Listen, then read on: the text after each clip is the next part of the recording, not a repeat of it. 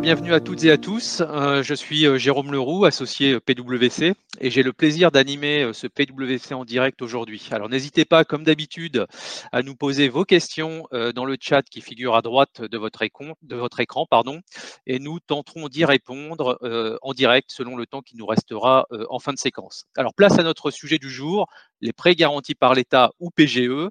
Donc les PGE représentent plus de 140 milliards hein, d'euros qui ont été accordés à près de 700 000 entreprises en France.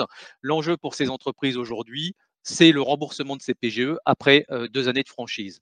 Alors, quelles sont les modalités possibles de remboursement de ces PGE Comment s'assurer que l'entreprise est en capacité d'assurer ces remboursements? Quelles solutions existent par ailleurs pour les entreprises afin de refinancer ces prêts? Pour y répondre, j'ai le plaisir d'être accompagné aujourd'hui par deux invités. Carole Dessus, avocate, associée PwC Société d'avocats et spécialisée en restructuration financière, et Olivier Marion, associé transactions PwC France et Maghreb et spécialisé sur les sujets de financement et de refinancement. Alors sans transition, ma première question est pour toi Olivier. Avant de parler de remboursement, peux-tu, s'il te plaît, nous faire un petit euh, panorama des PGE qui sont venus, financer finalement les entreprises depuis le début de cette crise alors oui, Jérôme, euh, bonjour à toutes et à tous. Tout d'abord, euh, écoutez, oui, en, guise de panorama, ce que l'on peut dire, alors si vous allez sur le, site du ministère de l'économie et des finances, vous verrez qu'il y a, un, topo complet qui a été fait au 31 décembre de l'année 2021, donc récemment. Euh, que montre ce topo Donc, comme tu disais, Jérôme, 143 milliards de prêts garantis par l'État qui ont été injectés dans l'économie au bénéfice des entreprises, 700 000 entreprises bénéficiaires. Euh, un taux de, refus euh, en fait qui est très limité à 3%, c'est-à-dire qu'il y a uniquement 3% des entreprises qui ont demandé ces prêts qui ne les ont pas obtenus, ce qui montre que ce dispositif a été euh, vraiment mis en œuvre de manière massive au bénéfice des entreprises qui en avaient besoin. quand on regarde la typologie des entreprises, ce qui est intéressant, parmi ces 143 milliards, ce qui est intéressant de constater, c'est que on a 93,5% des entreprises en nombre, parmi les 700 000, qui sont des TPE. Donc les TPE, c'est de 1 à 10 salariés hein, dans la nomenclature qu'utilisent les pouvoirs publics. Euh, donc 93,5% en nombre, 38,5% euh, en valeur parmi les, 143 milliards. Donc on parle à peu près de 55 milliards pour des PGE en moyenne de l'ordre de 85 000 euros. Donc c'est le gros des entreprises qui ont été financées par PGE. Si on remonte d'un cran les PME, donc de 11 à 250 salariés, on a le même montant en valeur, donc 38,5% des 143 milliards, à peu près 55 milliards d'euros, euh, et, 6% en nombre d'entreprises parmi les 700 000. Si on remonte d'un cran, les ETI, on en a beaucoup moins. Euh, donc, on a 16 milliards d'euros pour 1240 euh, entreprises qui ont bénéficié de ces PGE à fin 21. Et puis enfin, les grands groupes. Donc, les, les ETI, c'était de 251 à 5000 salariés et les grands groupes, c'est supérieur à 5000 salariés.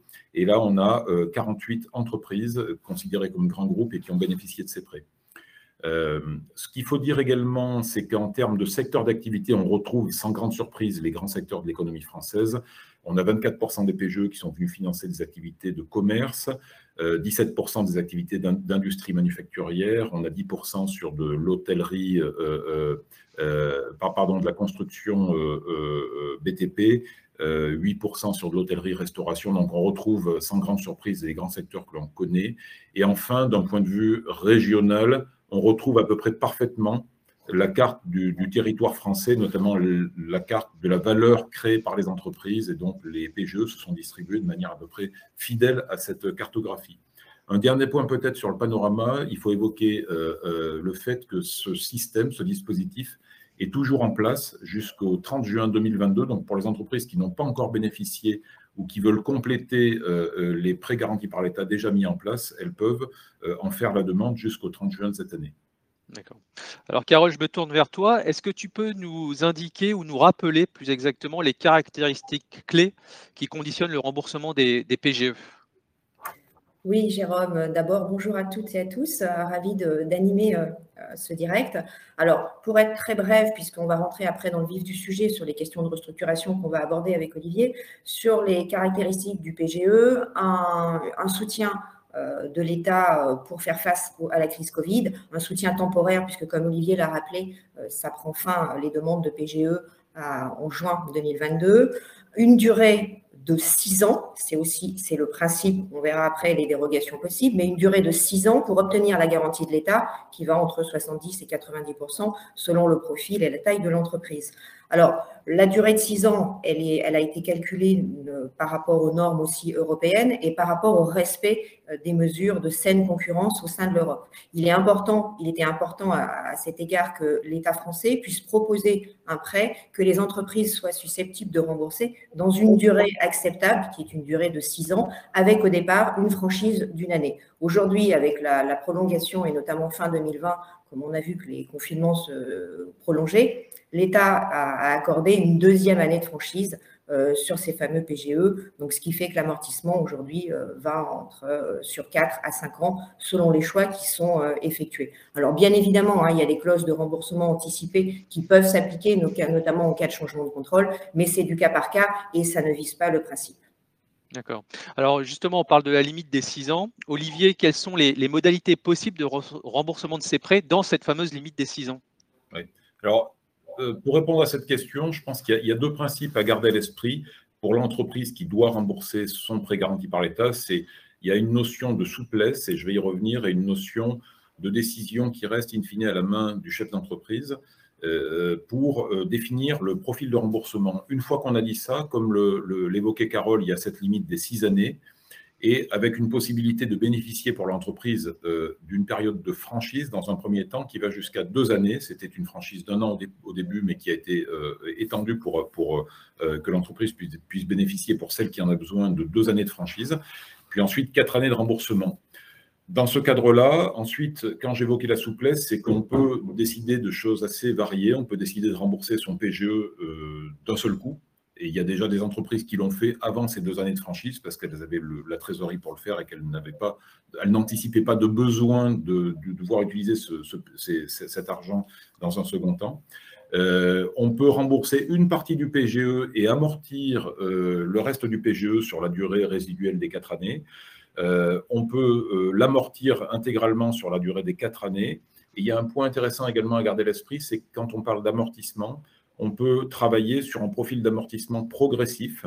Alors, quand je disais également le second concept que c'est à la main du chef d'entreprise, du dirigeant, euh, évidemment, c'est en concertation avec ses partenaires bancaires qui ont, prêté cet argent avec la garantie de l'État, euh, tout simplement pour s'assurer que le profil qui sera choisi soit compatible avec la capacité de l'entreprise. Euh, ce que l'on peut dire euh, pour finir, c'est que durant la période de franchise, alors qu'on ne rembourse pas encore le capital, il faut évidemment payer les intérêts et puis le coût de la garantie de l'État. Euh, donc voilà, dans le cadre des six années, avec le bénéfice des deux années de franchise, le maître mot, c'est quand même la souplesse, mais l'adaptation aux capacités de l'entreprise via un dialogue entre la banque et l'entreprise. D'accord. Alors Carole, en pratique, comment définir les modalités de remboursement? Est-ce à l'entreprise de prendre l'initiative? Alors, il y a des bonnes pratiques hein, qui ont été euh, définies et établies avec les banques.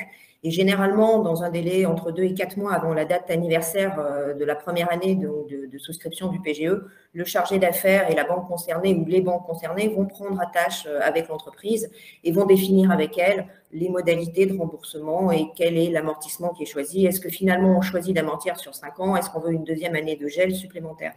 Donc c'est important de le souligner aussi. C'est un prêt qui se veut euh, à prix coûtant pour les banques, puisque les taux d'intérêt sont quand même très faibles. Ils vont de 1 à 2,5% avec un coût de la garantie qui est quand même extrêmement limité également. Et puis, pour faire suite à ce que tu as dit sur la garantie, généralement, la première année, elle est portée euh, par la banque et elle est remboursée qu'au bout de 12 mois par l'entreprise euh, à la banque. C'est la banque qui porte la garantie BPI, qui, porte le coût de cette garantie pendant les 12 premiers mois.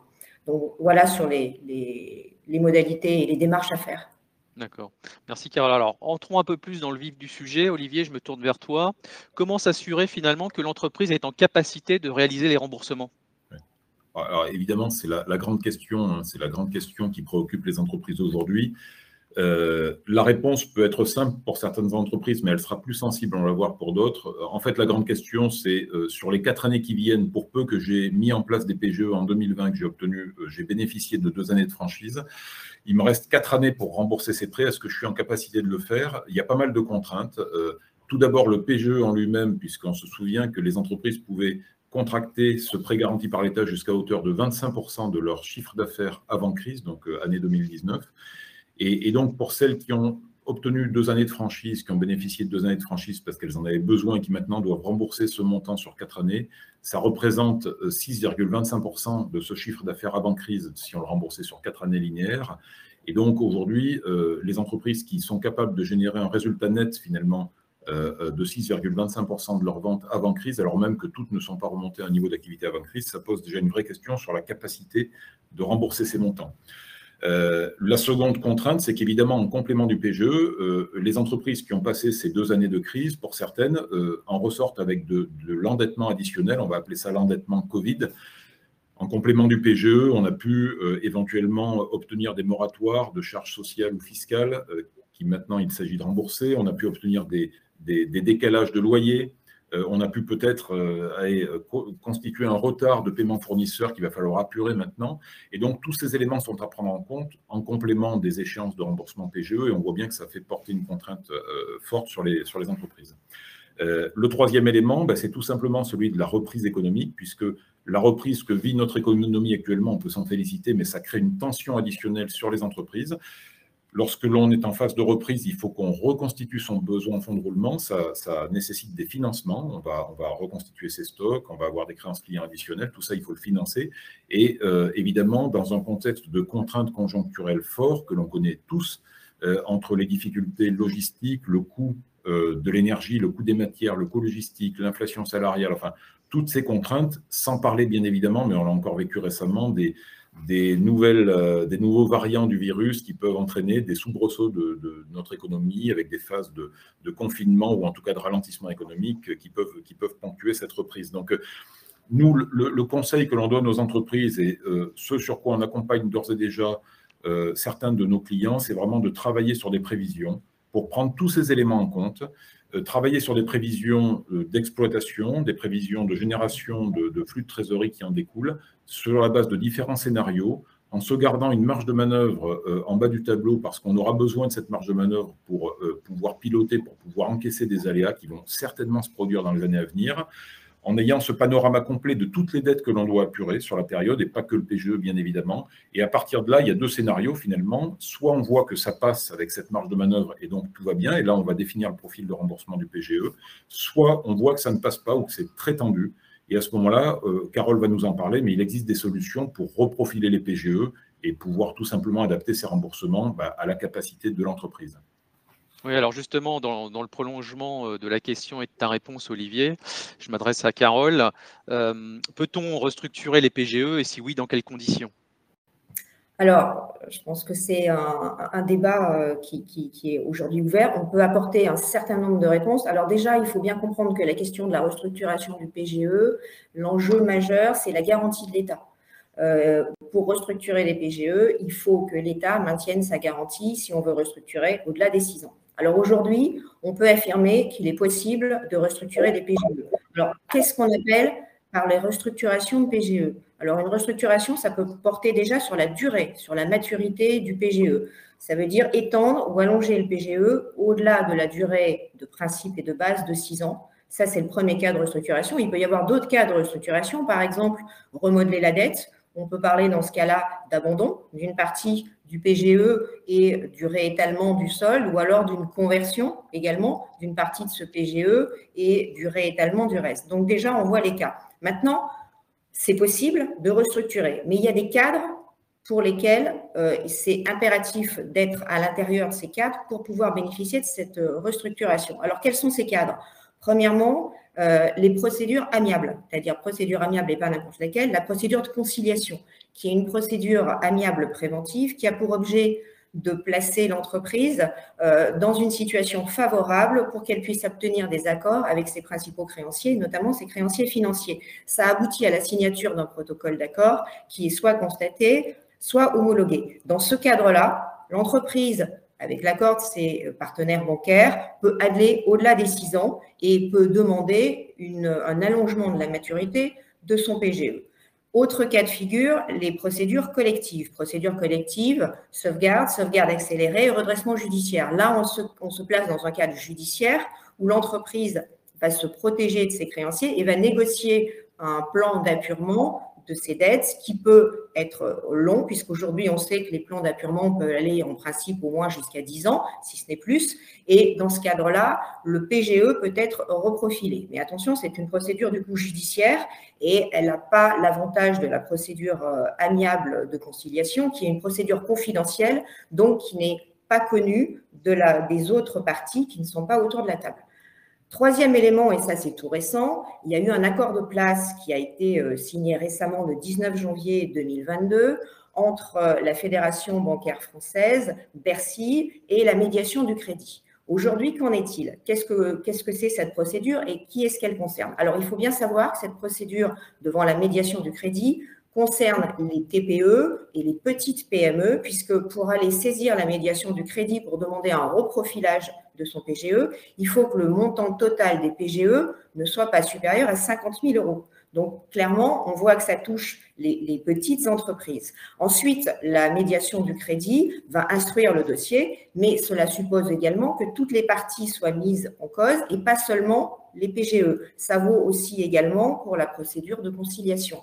On va reprofiler non seulement le PGE, mais également les autres dettes financières de l'entreprise, parce que les banques ne vont pas vouloir uniquement, elles, supporter cette restructuration et que les autres concours ne soient pas restructurés.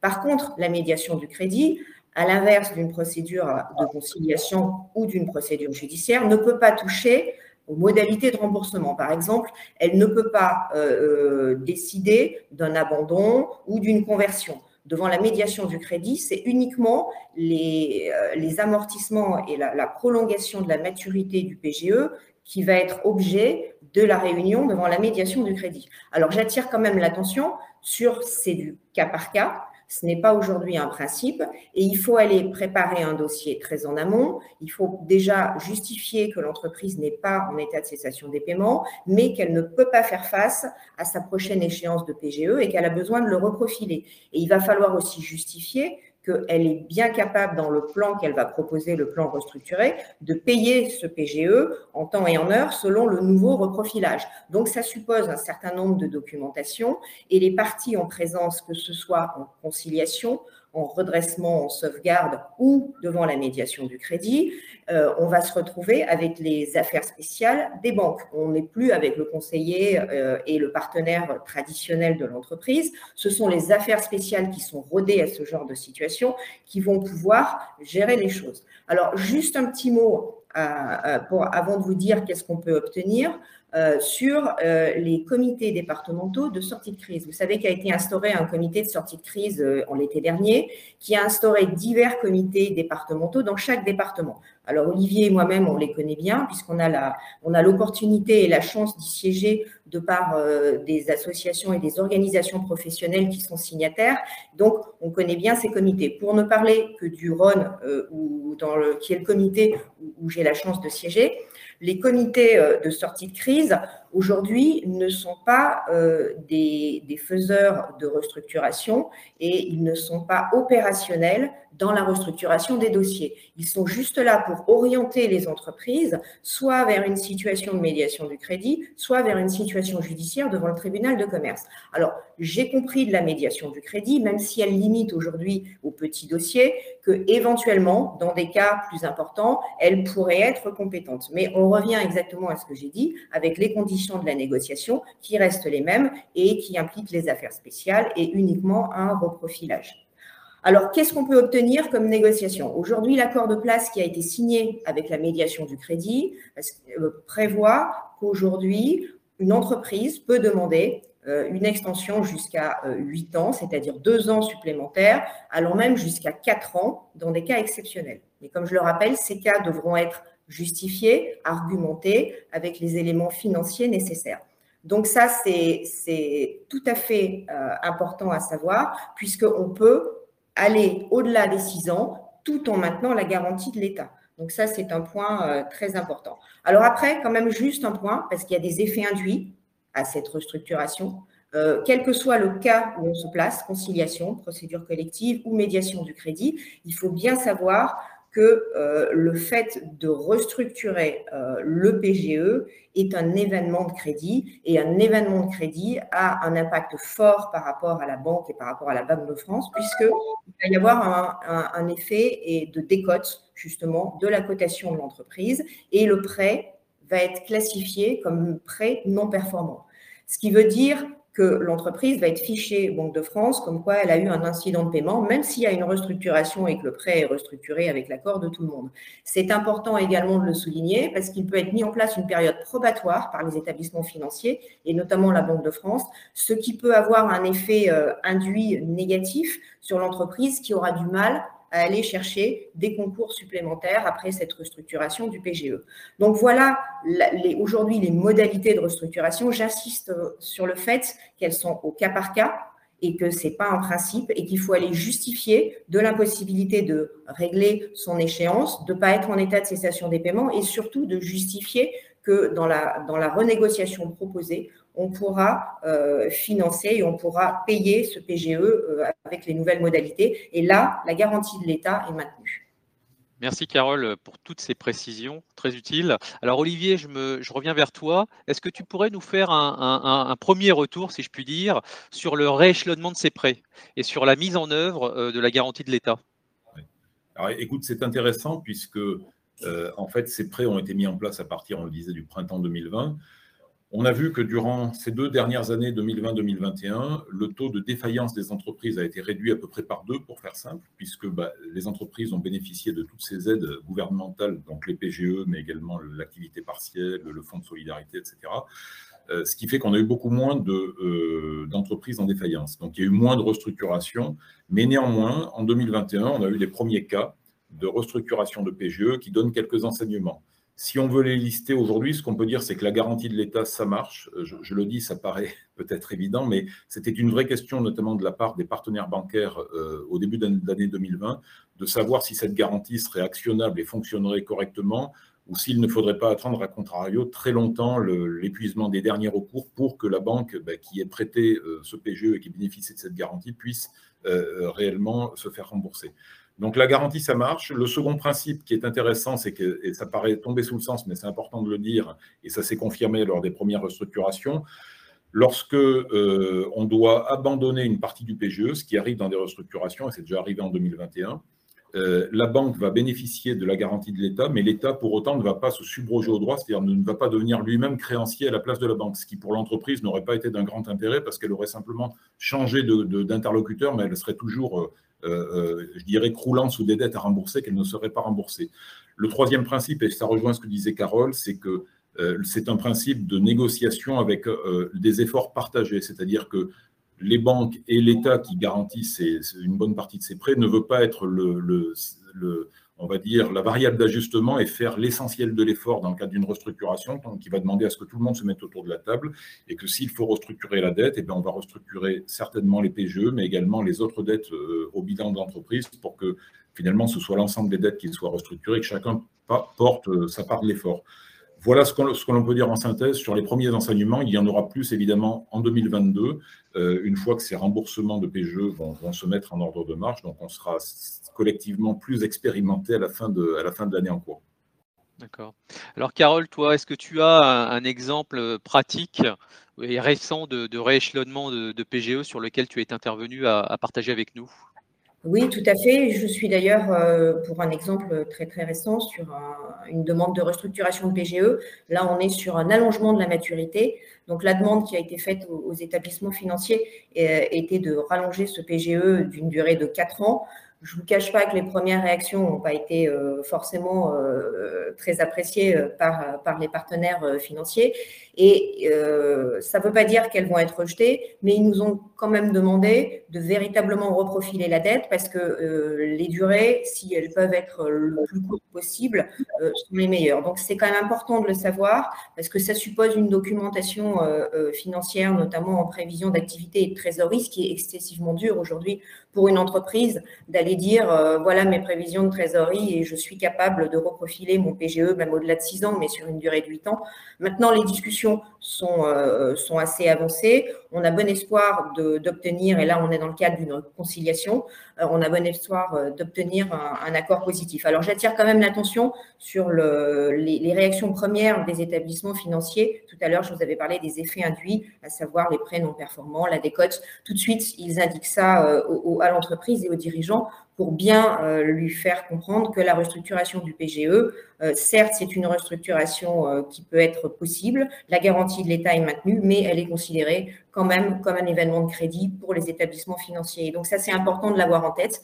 Et pour toute restructuration, on a remarqué que dès qu'on avait une bonne documentation et qu'on avait un dossier solide qui justifiait les besoins et, la, rentabilité future de l'entreprise, les retours des banques étaient favorables.